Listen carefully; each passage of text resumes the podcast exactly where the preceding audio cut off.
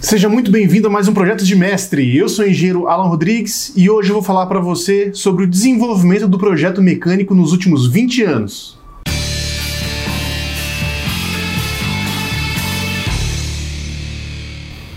Bom, não é segredo para ninguém que nos últimos 20 anos muita coisa mudou, muita coisa evoluiu, ficou diferente do que a gente conhecia antes. Um exemplo disso é a área de projetos mecânicos. Muitas tecnologias surgiram que possibilitaram alavancar a forma e modificar também a forma que a gente encara os projetos, encara o produto, encara o desenvolvimento desse produto.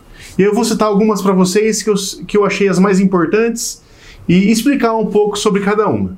A primeira grande mudança foi a evolução da internet, o compartilhamento de informações pela internet. Hoje a gente tem muito disponível de uma forma muito fácil, tanto livro, quanto e-book, quanto artigo científico e artigo também de pessoas que, que fazem seus próprios posts na internet e compartilham conhecimento.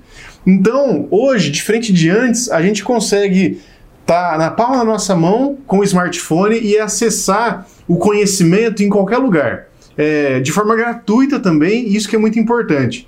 Então, tá muito fácil de você é, ver o conteúdo de um livro, um conteúdo de um e-book, um conteúdo da experiência de uma pessoa que está passando para a gente. Então, isso é uma evolução muito grande, porque antes você tinha que ir na biblioteca procurar um livro que estava disponível. Se não estava disponível na biblioteca, tinha que ir no sebo. Ou então comprar, é, é, escrever carta para a editora para comprar o livro e enviar aquele livro para você. Então era muito complicado, burocrático e às vezes você comprava o livro nem sabia o que vinha no livro. Hoje com, com o Google Books você pode entrar lá e ver uma amostra do livro, do sumário e ter uma noção muito melhor antes de adquirir um livro, então de baixar um livro ou um e-book.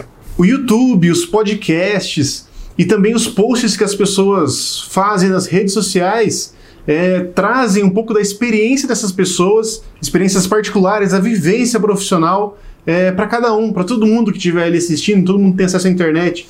Então hoje é muito mais fácil, você não precisa realmente de um grupo de pessoas, de uma reunião, é, é, talvez de fazer participar de um congresso ou participar, fazer um benchmark dessa forma. Então muito simples você se conectar com as pessoas, saber o que elas estão fazendo, a forma que elas pensam, as formas que elas, que elas têm essa relação com o trabalho da sua área, com os projetos mecânicos em si. Um ponto que eu acho muito importante de colocar aqui que não podia faltar, que é a popularização do CAD 3D. Então o CAD 3D veio para substituir aquele desenho que antes era feito em prancheta, é, com caneta e papel, nanquim, e depois, posteriormente, com AutoCAD. Então, se você conhecer alguns engenheiros mais antigos, até mecânicos mesmo, não só civil, eles estão acostumados a desenhar no AutoCAD, que para eles já é uma grande evolução, visto que antes era feito no, no papel.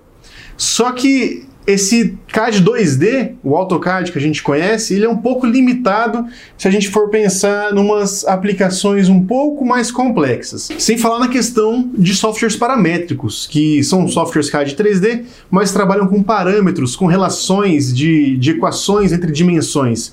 Então, essas relações fazem que o, o desenho seja facilmente modificado, alterado para você ter vários produtos em cima do mesmo desenho. Isso ajuda demais. Por exemplo, em perfis de alumínio, você tem um perfil 20 por 20, para o 40 por 40 você não precisa realmente mudar dimensão por dimensão.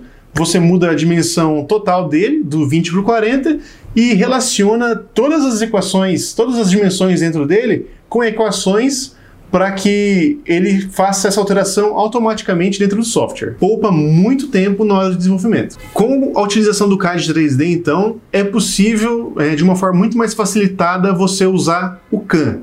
O CAM é um software que vai te ajudar na parte da usinagem.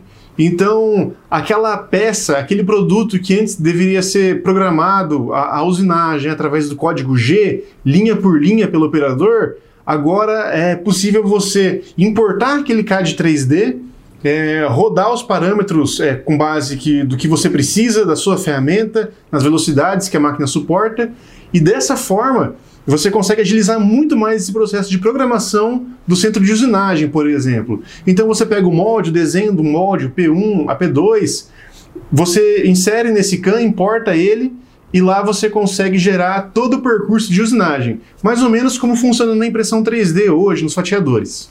Isso reduz drasticamente o tempo gasto para fazer essa programação e, consequentemente, o preço é, desse serviço. Sem falar que ele, nele você consegue otimizar o tempo de usinagem é, de uma forma que seja muito mais, muito mais simples, muito mais ágil, até para uma produção em larga escala.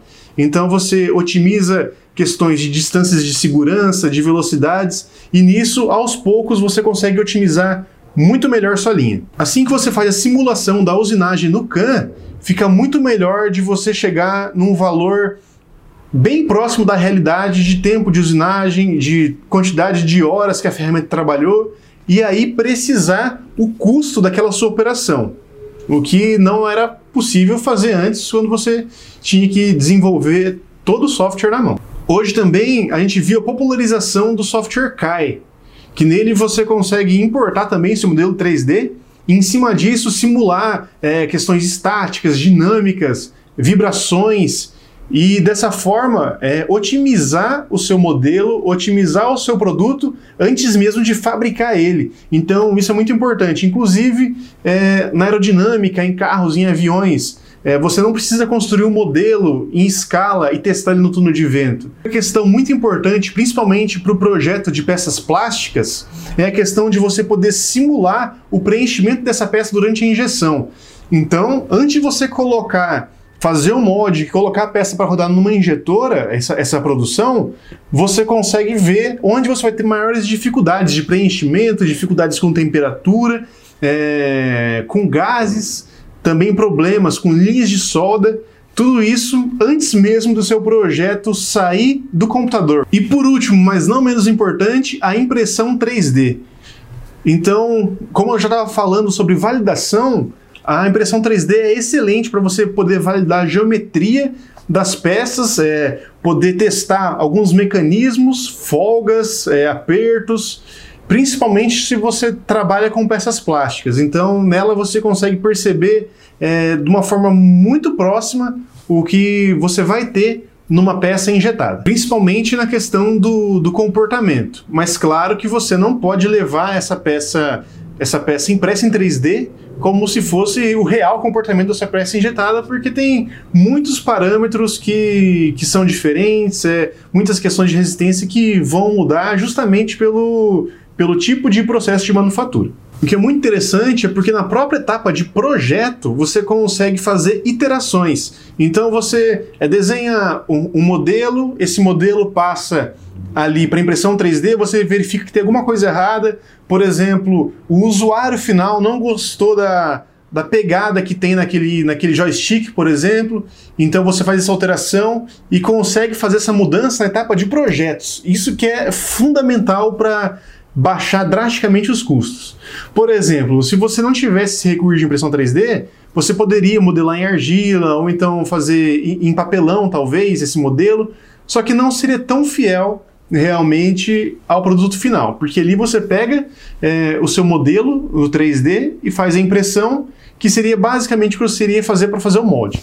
Só que antigamente você tinha que fazer o mod, é, o mod seria feito, usinado, seria fechado, todo, é, todo ajustado, e aí você colocaria na injetora, testaria, e aí sim o seu cliente pegaria na mão esse produto. E o que gera uma margem de erro muito grande, porque às vezes a pessoa nunca viu, às vezes a pessoa viu no papel aquele desenho, então como que você vai testar a ergonomia de uma peça ou então algum funcionamento básico dela sem ter ela realmente um protótipo antes disso tudo? Então você imagina o gasto com usinagem, um gasto com material, gasto com injeção, com material, matéria-prima plástica para fazer essa injeção. Então, isso eu estou falando da parte plástica. A gente já sabe que essa manufatura aditiva não está só na parte de, de polímeros, mas também para metais, que provavelmente nos próximos anos vai ser muito mais popular. Então, se você conhece alguém que se formou em engenharia mecânica há mais de 20 ou 30 anos atrás, saiba que ele foi um guerreiro por conseguir, com tantos, tão poucos recursos, tão pouco acesso é, às informações, muito menos que a gente tem hoje, conseguiu se formar, trabalhar se estabelecer na área. E se você tem interesse em projetos mecânicos e quer desenvolver um pouco melhor, é, quer absorver conhecimento de fora, esse conhecimento está disponível para a gente em todo lugar, acesse o meu Instagram, eng.alanrodrigues, Alan com dois L's, que lá eu posto bastante sobre projetos, materiais, processo de fabricação e tem muita coisa interessante lá, que vai agregar bastante na sua caminhada profissional. Beleza? Muito obrigado e até mais.